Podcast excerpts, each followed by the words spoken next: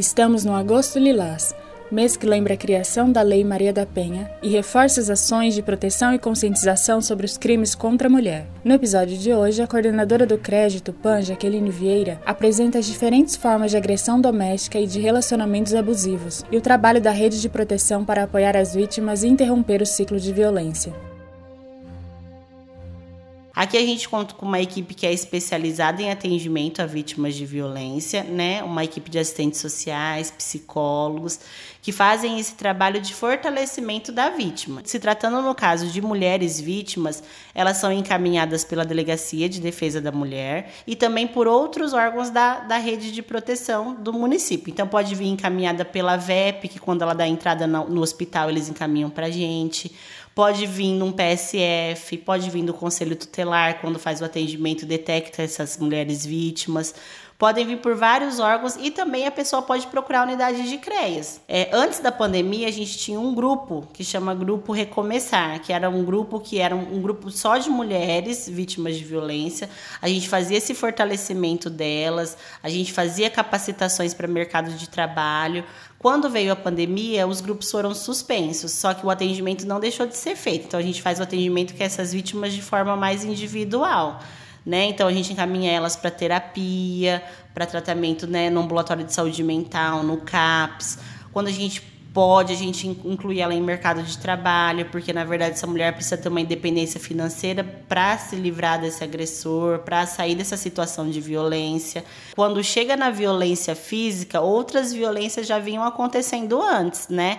A violência física, a maioria das vezes, é só um reflexo do que já acontece na vida do casal e na vida no relacionamento deles.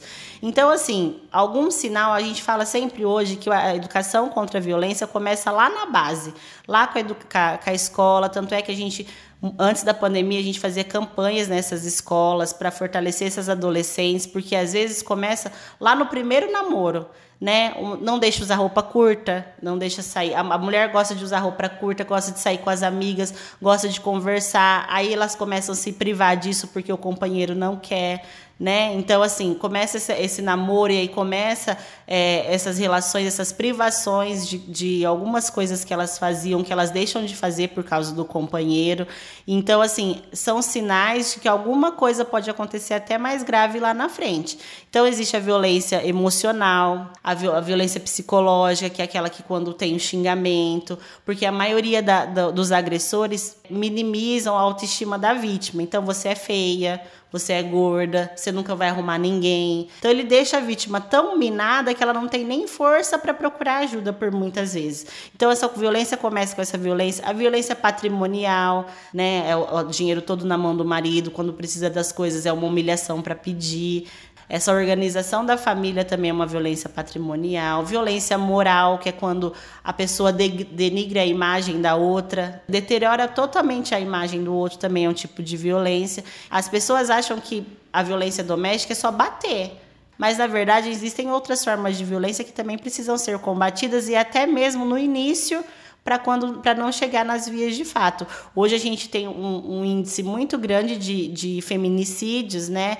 Então a gente está aqui para orientar essas mulheres que elas não estão sozinhas. Não é fácil, né? A gente sabe que para vítima é muito difícil procurar ajuda, até por vergonha, às vezes porque não tem um apoio da família né? Mas a gente está aqui para fazer isso. A doutora Cristiane também é muito prestativa, ela é muito acolhedora para essas mulheres, então a gente também vai trabalhar junto com elas. Então essas mulheres têm voz, elas precisam serem ouvidas e a gente está aqui para isso. Você acabou de ouvir o podcast Fala Tupã em mais uma edição do Prefeitura em Ação. Anote aí o endereço e o telefone do CREAS, que fica na rua Goitacazes 654, atendimento das 7 às 17 horas número 3491 5370. Eu sou Tamires Ferreira dos Santos, jornalista da assessoria de imprensa da Prefeitura. Te espero no próximo episódio.